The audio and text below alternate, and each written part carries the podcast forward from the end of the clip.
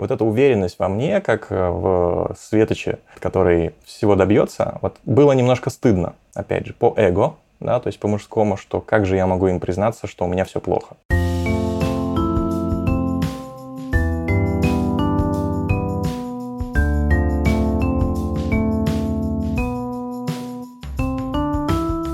Всем привет! Это подкаст «Со дна постучали». С вами Лола Светметова и Наташа Имницкая. Мы продолжаем говорить о профессиональном выгорании, и наш новый герой Роман Шарафуддинов. С 2012 года он занимался SMM, эм эм, маркетингом и продвижением в различных компаниях. Потом вместе с партнером они создали агентство и организовали свое обучающее направление. Вели марафоны, мастер-классы, тренинги по SMM, эм копирайтингу и таргетированной рекламе но в конце 2017 года Рома стал замечать, что работа не радует, а у конкурентов дела как будто идут лучше. Казалось, что все попытки достичь больших результатов тщетны.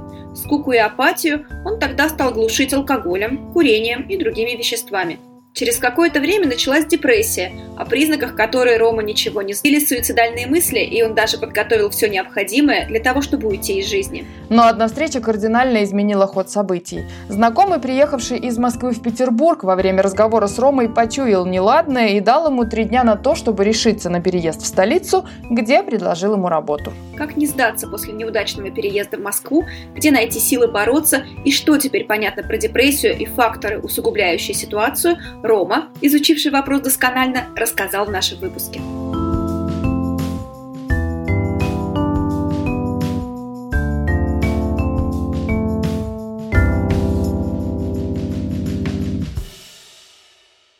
Давай начнем с момента, когда ты стал понимать, что работа перестала приносить тебе удовольствие, и что было до, и что вдруг изменилось в один момент. И был ли это один момент, опять же? Э, нет, это, конечно, не был один момент, это совокупность факторов различных. Да. Начал я это замечать в конце 2017, в начале 2018 года. А вот до этого мы с моим бывшим партнером вели свое SMM-агентство, и э, год мы очень активно занимались деятельностью социальных сетей, продвижения, сбор мероприятий, в основном там инфобизнесовых, там, мастер-классы, семинары и так далее. Собирали конференции. И до этого я с 2012 года занимался SMM. Да, то есть это социальные сети, это таргетированная реклама, также консультировал, проводил какие-то мероприятия. То есть в общей сложности уже там 7, практически 6-7 лет до начала выгорания я занимался SMM. Все, что связано с социальными сетями. И вот э, мы тогда уехали на Пхукет, думали, что на полгода, а вот, но там дела не сильно хорошо пошли, поэтому я вернулся э, в Питер первым. Вот, и конец 2017 года. Зима, Петербург, а вы сами знаете, наверное, как, как зима в Питере проходит, да, это, это не зима, не осень, а что-то среднее, вот, слякоть, сера и так далее. И тогда у меня начали первые быть позывы к тому, что мне как-то надоело этим заниматься. Одни и те же презентации, одни и те же темы, одни и те же вопросы от людей. А, да, была команда, которая могла подхватить, но потихоньку это начинало надоедать. Это первый момент. Второй момент. Вся наша работа, она не была нормирована поскольку мы работали на себя, свое агентство, и это не так, что там в 9 э, пришел, в 6 ушел, условно, дальше отдыхаешь с друзьями. Это ты можешь проснуться в 9, можешь в 5 утра, потому что там какой-то аврал, а мы жили на Пхукете, когда там, тем более, там 5 часов разницы, по-моему, условно говоря. Мы спим, у клиентов какие-то проблемы, все, надо просыпаться, надо все это решать. Соответственно, это тоже повлияло. И самое большое, что повлияло, и, в принципе, единственная причина, которую я для себя выявил у любых там психологических расстройств, не борьба с симптомами, с симптоматикой, а именно причины. Это несоответствие картинок внутри головы, да, то есть наших представлений, наших цепляний за постоянство, то, что все будет там, постоянно или расти, или вот должно быть так за то, как мы хотим, и то, как есть в реальности. А мы тогда начали общаться с рынком инфобизнеса, которые могли за запуск марафона сделать там 2 миллиона, 3 миллиона, 5, кто-то 20 миллионов зарабатывал. И мы со своими там 500 тысячами рублей, грубо говоря, для меня это там... Сейчас это звучит, ну, там, смешно, да, то есть, условно говоря. И ты видишь, как твои коллеги покупают себе квартиры, машины, там, ездят где-то, уже переехали на Бали, там, многие тогда еще а ты сидишь со своим агентством непонятным и пытаешься решить вопрос клиента, который там 5 утра тебе выносит мозг за то, что ты неправильно им настроил рекламу. И вот тогда это потихоньку начало наступать. Вот. Монотонная деятельность, отсутствие какой-то единой цели с партнером тоже у нас начались уже не то чтобы конфликты, но недопонимание. Плюс у него цели стали быть более глобальными, чем мои. То есть он тогда уже планировал потихоньку перебираться в Москву, что Питер стал тесным.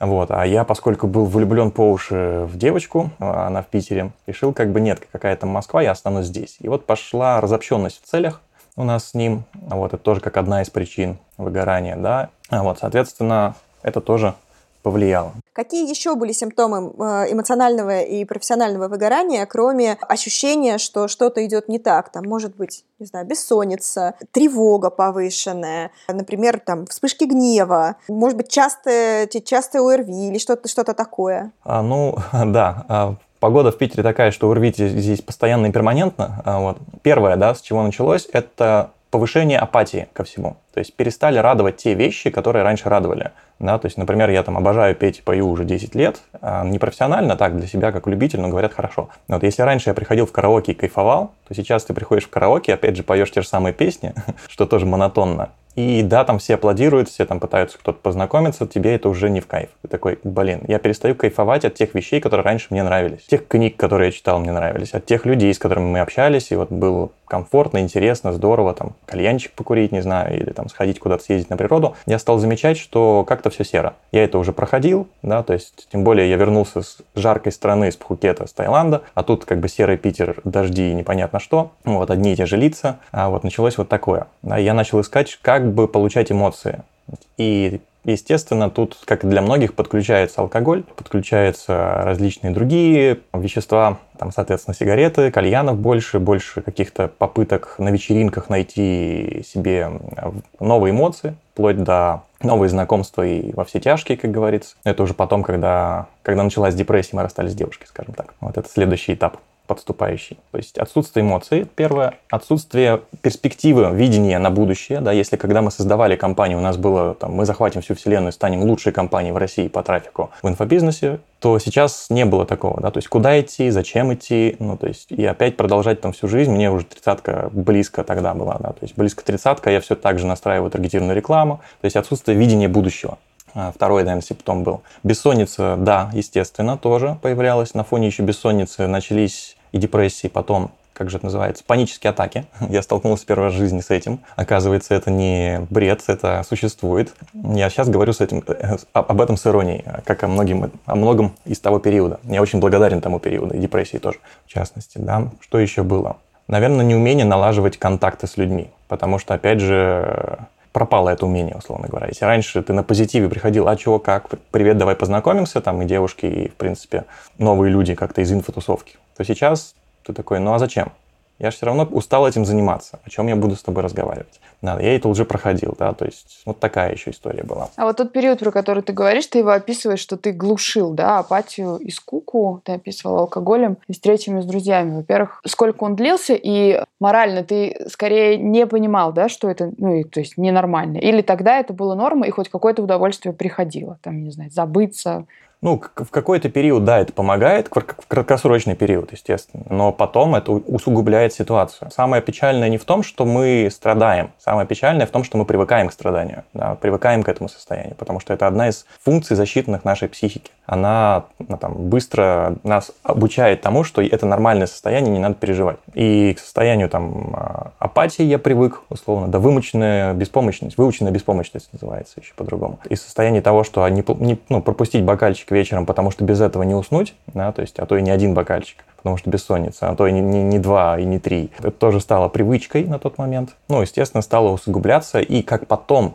я уже узнал, через год практически, что случился гормональный сбой. На фоне вот этого всего, это уже психосоматика подключается. Это, кстати, четвертый, по-моему, симптом выгорания в частности, это психосоматика, что может отказывать здоровье, действительно, там насморк часто стал появляться. Вот, я думал, что из-за погоды питерской, а нет, это тоже. Голос стал садиться иногда, что я петь стал хуже в караоке, например, чем раньше. Сексуальная либидо стала понижаться, как одно из составляющих, со всеми вытекающими последствиями, что, естественно, тоже накручивалось еще в голове еще больше, и на фоне этого началась депрессия. Естественно, вот со мной невозможно было разговаривать на тот момент. Я вот просто приходил в компанию друзей, потому что люди видели, что со мной происходит, пытались помочь, да, поскольку друзья, да, да ладно, давай, приезжай, приходи, здесь будет весело. Я приходил и вот сидел с унылым лицом, меня ничто не радовало. Там максимум, когда я там выпивал три бокала пива, еще что-то мог поддержать как-то диалог. Естественно, девушка на тот момент этого не выдержала, да, то есть я сам бы себя не выдержал, если бы тогда увидел в тот момент, да, то есть со стороны. А, и мы расстались. Это еще больше ударило меня обухом по голове, потому что я действительно очень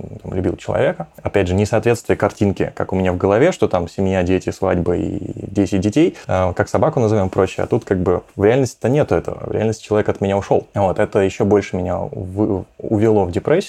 При этом нужно было сохранить свой вид перед родителями, да, что все хорошо, все нормально, не переживайте, потому что как бы а вот и вот это опять же било по эго. А, примерно через вот от начала моих там моего выгорания до депрессии глубокой прошло, наверное, месяцев пять после гормонального сбоя. Ну и дальше началась депрессия, я о ней могу тоже много чего рассказать. Скажи, а вот, кстати, а перед родителями ты держал лицо, потому что ты боялся им признаться или потому что они бы как-то отреагировали не так, как ты бы хотел? А здесь, вот почему я опять же упомянул про золотую медаль в школе, да, я всегда для них был вот светочем, да, что а, мне всегда говорили, ты самый умный, ты самый хороший, у тебя в жизни обязательно все получится, вот мы в тебя верим, даже не то, что верим, мы уверены, что у тебя все будет хорошо.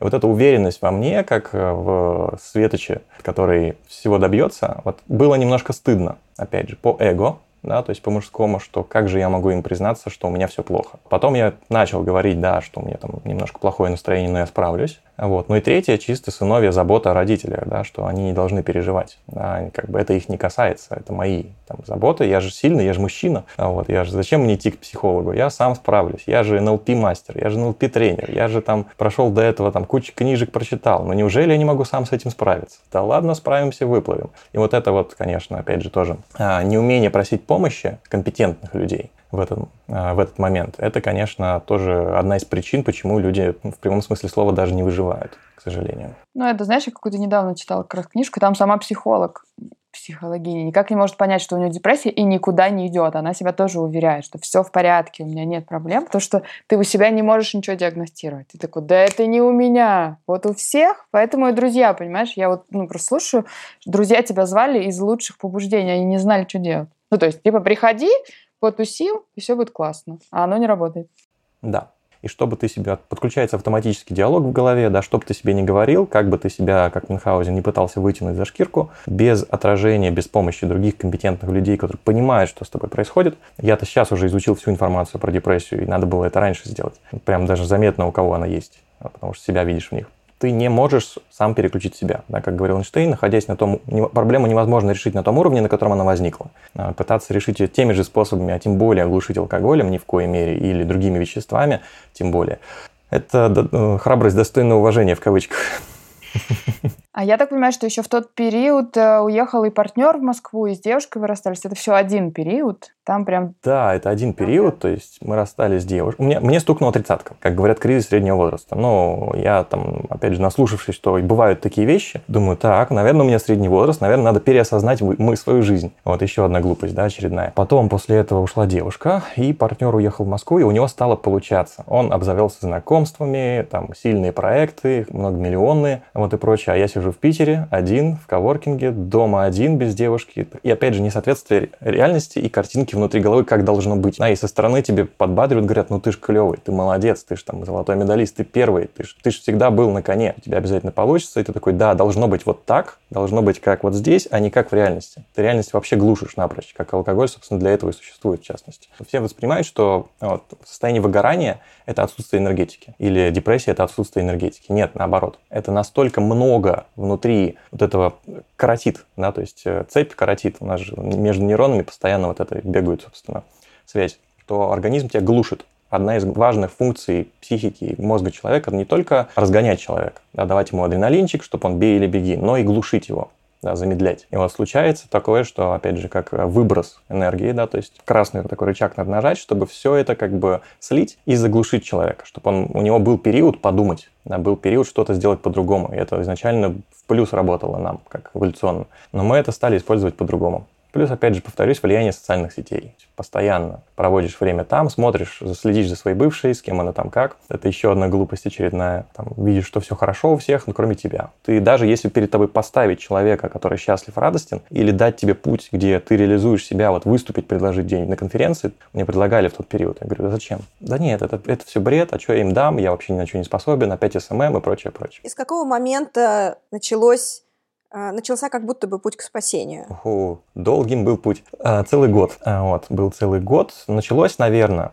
Спасибо Лене Румянцеву. Да, то есть искреннее спасибо, потому что когда я дошел до третьей стадии депрессии, как я это называю, то есть первая стадия, начинают спонтанные мысли ночью появляться о том, что не, не пора ли покинуть сей мир, вот, ты их отгоняешь, кыш-кыш-кыш. Вот. Вторая стадия, что, ну, в принципе, да, вот, в принципе, да, пора, вот, но есть родители, брат и друзья, они не поймут и вообще не переживут. Третья стадия, когда, ну, переживут. В конце концов, это мой выбор, я мужчина, переживут. Да, и когда я уже выбрал в Даркнете все инструменты, которые возможны, перебрал, скажем так, выбрал там один, самый безболезненный и трусливый, условно говоря. И назначил себе дату. Появился Леня.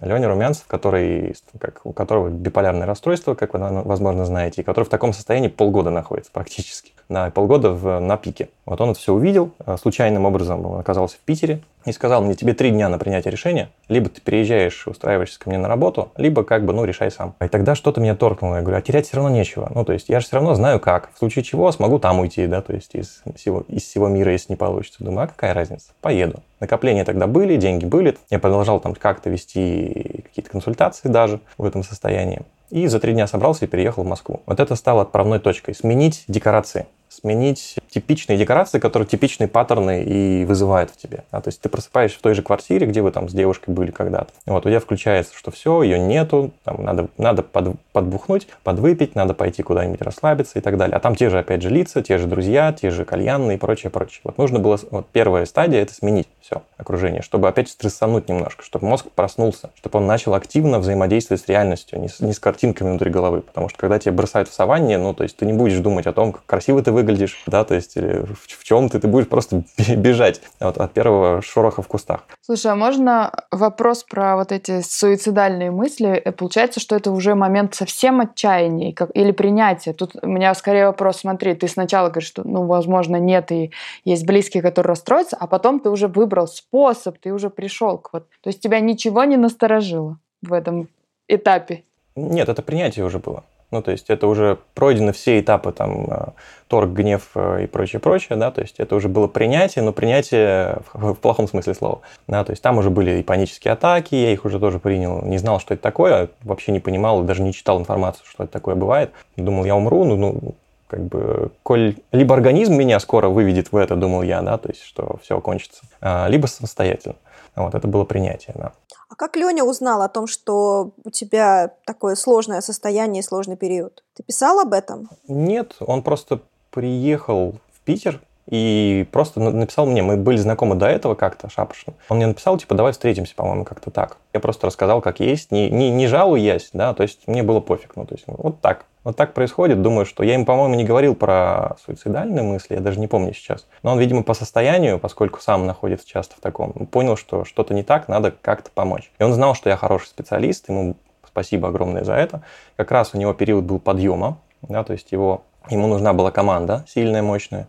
И вот так звезды срослись как говорится, да, чисто случайность. Есть бизнес-ангелы, а есть просто ангелы. Есть просто ангелы, да. Соответственно, переехал в Москву, там немножко меня как, чуть-чуть подняло по эмоциям, но потом обратно опустило. Я, опять же, э, первый месяц, опять же, спасибо Лене, я вообще не работал практически. Я приходил в офис, сидел перед компьютером, уставившись в одну точку. Я физически, там уже психосоматика подключилась, я физически не мог практически руку поднять, я себя дотаскивал до офиса. Плюс очередная мысль, что я в жизни работал на наемной работе один раз, у меня всегда был либо фриланс, либо свой бизнес. А тут я на наемной работе, где мне говорят, что мне делать, у меня есть начальник. Это тоже долбило очень сильно не то, что там эго такое, да, у меня, но просто я не могу, я не согласен. Ну, то есть я знаю, как, как не то, что как знаю, как лучше. А во многих проектах так и было. Я приходил, я понимал действительно, что вот сделай раз, два, три, будет лучше. А тут тебе говорят, сделай раз, два, три, неважно, что ты думаешь по этому поводу, в кавычках. Плюс очень много новой информации для меня было. Там не совсем та область, на которой я специализировался, поэтому нужно было еще и учить что-то новое. И вот первый месяц я практически не работал, но он все равно выплатил мне зарплату. То странно для меня было. И сейчас странно, да, то есть. И первый месяц э, у меня опять начались еще глубже вот эти мысли, потому что теперь нету друзей, да, то есть мозг, когда ты теряешь привычку какую-то, привычный образ жизни, он тебя тоже начинает немножко вбрасывать стресс, да, что стресс, стресс, стресс, стресс, а у меня и тогда его достаточно было, в принципе. Поэтому я там снял квартиру, опять начались панические атаки, опять приходили эти мысли, опять алкоголь, бутылка вина там вечером, это стандартно, а то и виски э, в одиночку. Знакомства не помогали, Москву я не полюбил изначально, ну не мой город, не знаю. И Леня это понял и отправил меня первый раз к своему психологу. Это была первая попытка меня как-то другими способами выудить. Не помог, потому что это был не сколько психолог, сколько такое немножко шизотерическая тема, если честно. Когда вокруг меня начали прыгать с кадилом, вот с чем-то, вот таким, вот, э, читая какие-то молитвы, ну, я понял, что ну, как бы, ну нет, стало немножко попроще, потому что все равно что-то новое. Но нет, второй раз он отправил меня уже к психотерапевту, к доктору, к врачу. Женщина меня послушала, собственно, сказала, что вообще после вот провела тест, ну как это все происходит, сказала, да, у вас депрессия, и вообще после того, что вы мне рассказали, я обязана по закону вас закрыть в белую рубашку, да, и не выпускать. Но, как бы, я вижу, что вы адекватный, да, вот вам личный мой номер телефона, если что-то, какие-то мысли появляются, сразу звоните мне. Если кто-то узнает, то у меня семья, дети, и будет печально если с вами что-то случится. Это она очень грамотно поступила. Я потом, когда изучал вопрос, да, что как выйти из э, состояния либо депрессии, одна из способов, либо вот этого выгорания, нужно чувствовать себя перед кем-то не то чтобы обязанным, а в ответственности за кого-то.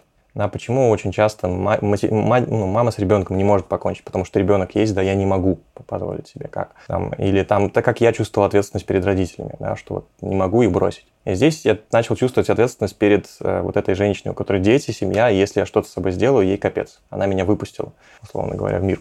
И дала мне, естественно, антидепрессанты выписала нужное. Я тогда тоже не знал, как это работает. Только через две недели она сказала, будет действовать. Я недель, две недели ждал. Ждал, появилась надежда хотя бы какая-то, да, думаю, ну вот, ну, наконец-то. Они начали действовать, но не так, как я ожидал, что эйфория появится, радость, счастье и так далее, да. Я же не знал, как это работает. Просто я вышел в ноль. Я хоть как-то начал замечать мир. Я стал более-менее работоспособен, да, то есть уже там появлялись идеи. Вот с Леней стали как-то проекты лучше идти это второй месяц был пребывания в Москве. Даже стал знакомиться с девушками, что для меня было шоком, что у меня появилось сексуальное желание наконец. Да, вот, да, то есть и возможность психосоматика ушла. Соответственно, но Москва мне также не нравилась, все равно немножко не до конца было. Но поскольку я хотя бы ушел в ноль, да, то есть выглянул из своего вот этой ракушки на, на свет, понял, что да, мне, возможно, это не нравится, э, Москва, да, то есть что такие вещи мне тоже не нравятся, но я стал замечать там пение птиц. Ну, о, птички существуют, что ли, до сих пор, да?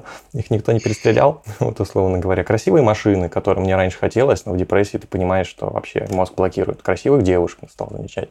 Стал понимать, что я, оказывается, важный элемент в системе и тоже могу чего-то добиться, что я кому-то нужен что клиенты стали благодарить, а, там, я вел там дальше, дальше мастер-классы тоже какие-то, вот, искренне стали говорить, что наконец-то, да, то есть вас давно не было на рынке, куда-то вы там пропали. Все равно это было под эгидой, если возьмем там скалу от 0 до 10, то я был где-то в 0,5 из 10 нормального состояния. Но хоть как-то это все равно помогло помогло, но поскольку Москва мне все равно вообще не нравилась, как-то проект не шел так, как необходимо Лене было, я понимал, что это частично от меня тоже зависело. К сожалению, я не был на 100 там, процентов эффективен, процентов на 25, возможно. И не давал ему то, что нужно. Мы так спокойно, по-дружески пообщались. Я сказал, что, ну, я, наверное, поеду в Питер обратно. Но он тоже сказал, что ты, наверное, пока что не настолько... Ну, то амбиции у меня тогда уже появлялись, да, то есть, что нам нужны люди по пониже уровнем, которые просто будут монотонно выполнять работу. Вот, что я не сильно... Два начальника фирмы это, это не фирма.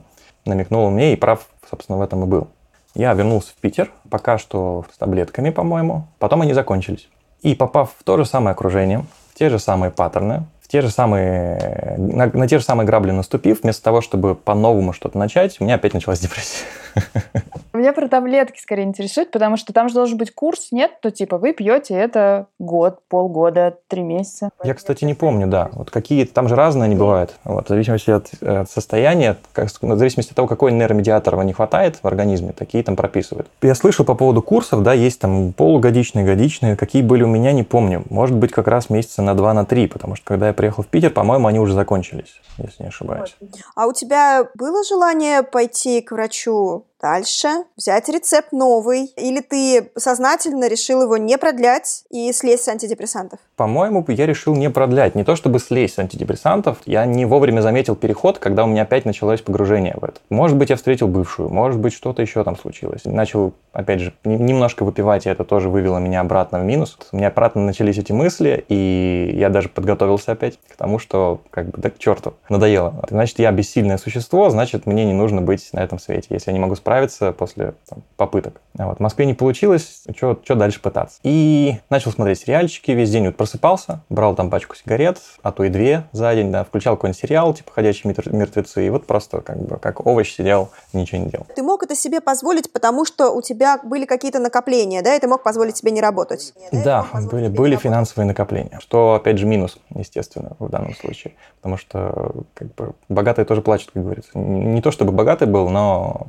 это минус потому что приходилось бы... Вот если бы я на состоянии, когда был в нуле после антидепрессантов, у меня бы заканчивались деньги, тогда бы было лучше. Я бы начал думать, я бы начал бегать. Хочешь, не хочешь, все равно бы это меня сподвигло к чему-то. А тут жирок появился, и как бы зачем пытаться? Соответственно, у меня, помню, комната на Казанской, я тогда жил с соседями. В шкафу было спрятано то самое, как я хотел, собственно, реализовать свою идею. Думаю, сейчас они уйдут куда-нибудь там на полдня, вернутся, а тут такое. Вот эта мысль почему-то меня грела, да, то есть вот не то чтобы грела, а было забавно, как представлять себе это, эти картинки. Но потом как-то случилось, что ну, в состоянии депрессии или апатии или э, выгорания эмоционального нужно что-то, что со стороны скажет, что ты ценен. И нужен эмоциональный выброс хороший. Э, для меня вот таким человеком явился мой друг на тот момент. Он мне звонит, я сплю, 5 вечера, что сплю? Говорю, зачем? Что тебе надо?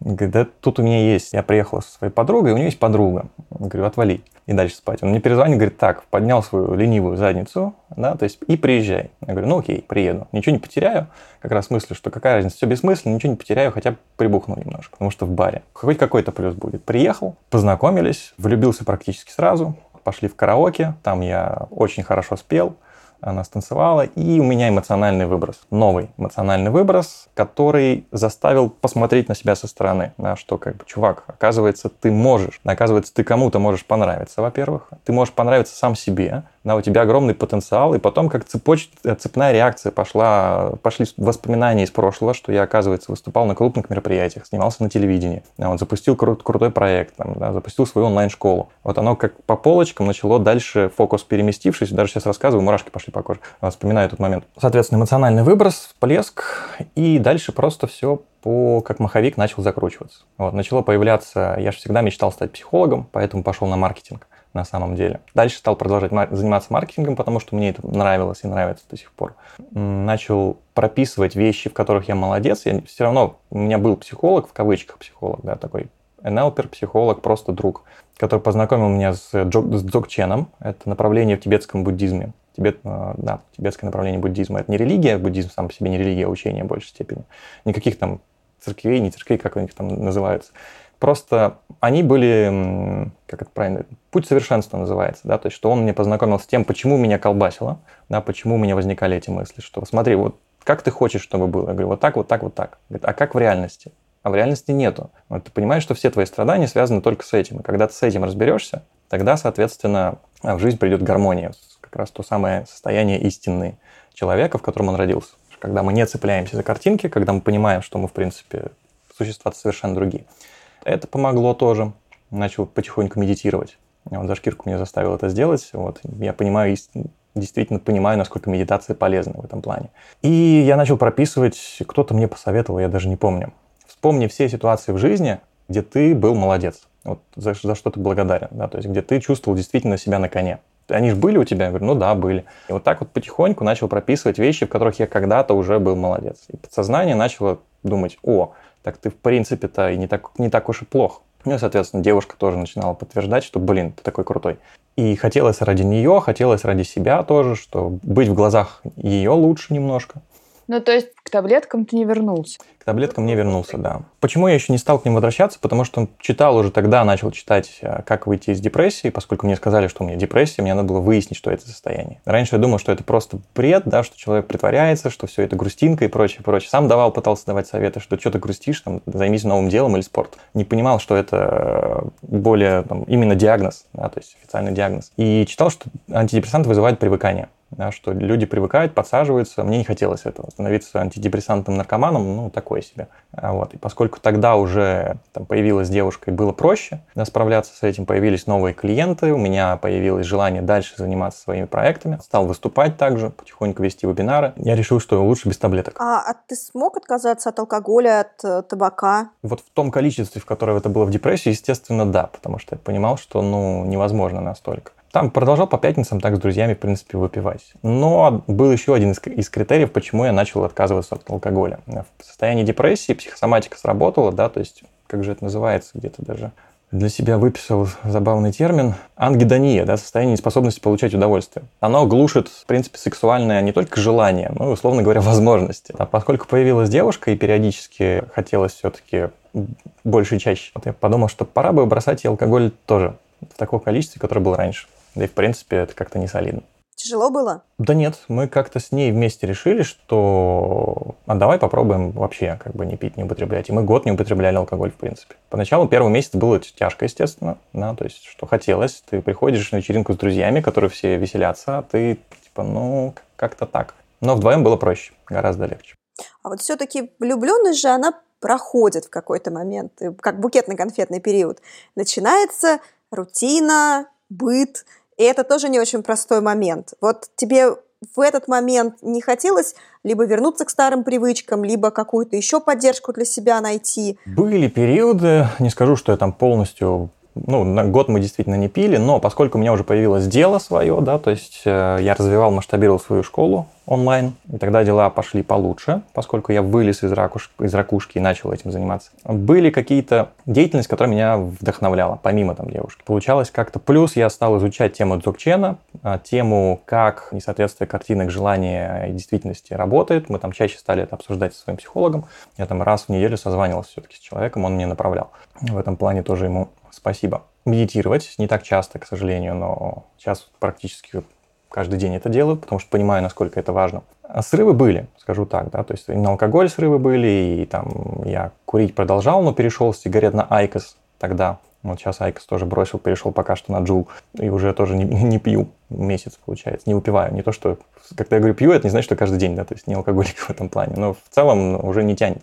Срывы бывали, но, повторюсь, вместе вдвоем как-то проще это делать. Если тянет, там, человек тебя то там, мы же договорились. Или другого тянет, ты говоришь, ну давай, наверное, не будем. Новые цели, новые амбиции как-то... Вот то, чего не хватает, в частности. Да, вот появилось видение будущего, которое обычно в депрессии или в эмоциональном выгорании, оно пропадает, да, то есть куда дальше двигаться. А тут появились цели появились желания, я хочу там то-то, то-то, то-то, я хочу быть вот в каком окружении. То есть, соответственно, каким мне надо быть, чтобы в это окружение попасть, что логично, да, что сейчас со мной пока, ну, как бы, не так, наверное, не так интересно общаться. Вот каким я должен стать, все же воспринимают как быть, делать, иметь, да, то есть сначала у меня есть что-то, потом я такой-то человек, потом я буду делать. Сначала у меня появится желание пойти в фитнес-клуб, потом я стану спортсменом, а потом я буду тягать штангу, условно говоря. Это в обратном порядке идет, что сначала быть, потом э, делать, потом иметь. Сначала я буду веселым, да, даже если не верю в это, там, или буду интересным таким-то людям. Потом начну делать действия в этом направлении. Потом у меня появятся там, машины, квартиры, интересное окружение и прочее. То есть прописание целей, как бы банально не прозвучало, но тоже работает в данном случае. Появилась перспектива видения, куда дальше двигаться. А вот у вас у тебя сейчас есть какой-то коллектив или как это называется? То есть какое-то какие-то окружения, которым ты общаешься, сотрудничаешь и работаешь. Правильно понимаю? А, да, да, да, да, есть. Ну, то есть в основном это люди из инфобизнеса, да, то есть из онлайн-образования, назовем это правильным словом. Какой-то период мне еще помогла телесная терапия, телесные практики, да, то есть был и есть психолог, вот с которым мы тоже работаем, девочка. Она через телесную ориентированную терапию пошла. Это тоже какая-то очень хороший инструмент из депрессии, в частности, выводящий мы прошлись по энергетике. Я думаю, где окружение, которое меня бы драйвило, и где э, там, нужно сменить обстановку, нужно сменить декорации, потому что немножко такое состояние было вялое. Я решил переехать в Сочи. Солнышко, море, владельцы онлайн-школ, там их довольно много было, да, то есть и плюс наша терапевтическая коучинговая группа. Я еще заплатил денег за коучинг, чтобы самому тоже начать учиться, потому что вот это эго из себя тоже нужно было убрать. Я самый умный, мне же говорили, что я самый умный, наверное, я самый умный. А вот нифига, да, то есть учиться надо всегда, поэтому заплатил деньги одному, второму, третьему, вот, проходил разные тоже обучающие программы и переехал в Сочи, где, собственно, и был вот этот и есть психолог, девочка, там, создатель этого коучинга, Саша. Мы лично встречались, это тоже помогло мне немножко сменить точку сборки немножко поменяться, скажу я так. То есть за счет смены точки сборки, за счет смены состояния, вот это быть, да, то есть сейчас стали подтягиваться очень сильные люди. И в проект наш стал развиваться, мы книжку написали свою в онлайн-школе. Сейчас ну, пока не буду загадывать, но, в общем, все закручивается очень интересным образом. Когда есть обо что отражаться новое. Да, когда даже вот сейчас я не боюсь там возвращаться в Петербург, например, абсолютно. И хожу по тем же местам, по которым ходил, и после интервью тоже пойду в тех местах, где я был в депрессии, в ужаснейшей. И уже мне приходили мысли о том, что пора закончиться. Сейчас я этого не боюсь абсолютно, потому что знаю, что у меня новая точка сборки. Я по-другому воспринимаю это место, этих людей. Ром, а если бы ты мог вернуться назад, 17-й год, например, что бы ты исправил, что бы ты не сделал никогда, и что бы ты сделал новое? во-первых, сместил бы фокус внимания на себя. Я тот человек, который всегда погружался в других. Думал, а хорошо им нехорошо, а как мне сделать пользу принести и так далее. В принципе, сейчас частично такой же, вот, что всегда думаю прежде всего про то, про намерения других людей. Но уже проще стало. Я начинаю, начал понимать, чего хочу я. Да, то есть начал ну, уметь говорить нет людям, если мне это не нравится. Да, то есть э, начал выбирать свое направление. Да, то есть переехать в Сочи был тоже там не сильно простым решением, но как бы это мое решение, я осознанно туда шел. Хотя, казалось бы, сменить город. Что такого? То есть я бы себе тогда поменял то, что задумался о себе. Убрал бы фокус внимания там с бывшей девушки полностью, там, как, что и когда. Второе, сменил бы окружение. Не в плане людей, да, люди-то у меня хорошие друзья абсолютно, а в плане просто окружающую декорации. Чаще менять декорации. Выезжать за город, как-то, может быть, экстрим, спорт и так далее. Сделать как можно больше действий. Разных действий, даже если они нелогичны. Снять машину, покататься, там, познакомиться с новым человеком и прочее. Что бы точно не делал, это алкоголь, сигареты и все седативные вещества. Вот сто процентов нет, потому что гормональный сбой случился именно на фоне частого употребления алкоголя, сигарет по две, по три пачки в день иногда и там других веществ, условно говоря. Что бы еще взял, наверное, с собой, хотя в 2017 году я это еще не понимал. Надо умение работать с энергетикой внутренней. Через телесную терапию, через э, умение понимать, что есть реальность, что есть нереальность, потому что мы 99% времени живем в своей голове, не понимая вообще, что происходит вовне. Я этому благо чуть-чуть, чуть-чуть научился сейчас через медитации в частности. То, что я ел тогда, это тоже нельзя назвать питанием нормальным, это тоже можно убрать. Больше обращать внимание на физиологию. И сильное окружение – это то, что бы я взял с собой. Что бы ты посоветовал тем, кто столкнулся с похожей историей и сейчас, возможно, планирует что-то нехорошее? Как только вы замечаете первые признаки, не закрываться ни в коем случае. И в обязательном порядке обратиться к специалисту. Вот прям сто процентов. Особенно если на стадии, когда уже начались мысли. А, суицидальные мысли. Без специалиста это крайне-крайне-крайне не просто не, не родственники, друзья, которые тебе помогут. Они помогут на каком-то этапе, дадут тебе там по башке дубинкой, ты чего, типа так нельзя, но они не профессионалы. Все-таки первый шаг, да, это обратиться к специалисту. На, какой бы, на каком бы этапе ты ни находился, да, то сейчас огромное количество, в принципе, врачей и психологов, психиатров, но ни в коем случае не пытаться решить это самостоятельно.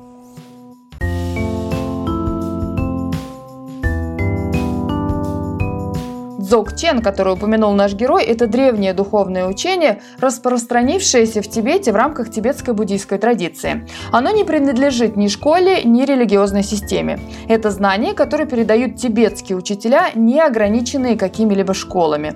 Слово дзогчен, означающее полное совершенство, на самом деле относится к истинной, неотъемлемой природе всех существ, их изначальному состоянию, которое свободно от всех ограничений и обусловленности. Традиция дзогчен века веками передается непрерывной линией от учителя к ученику вплоть до наших дней. Благодаря своему прямому подходу она растворяет культурные границы, поскольку доступна всем народам вне зависимости от их духовного опыта.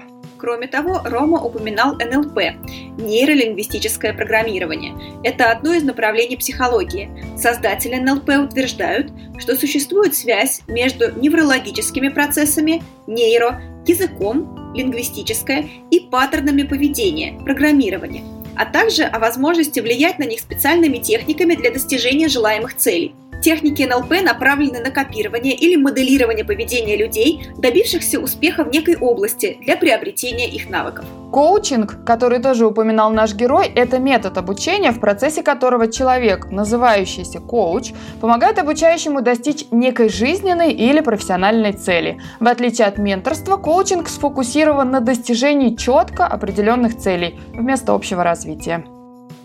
И еще Роман упоминает Леню Румянцева. Это герой нашего подкаста. Мы непременно расскажем о том, как ему живется с биполярным расстройством в ближайшее время.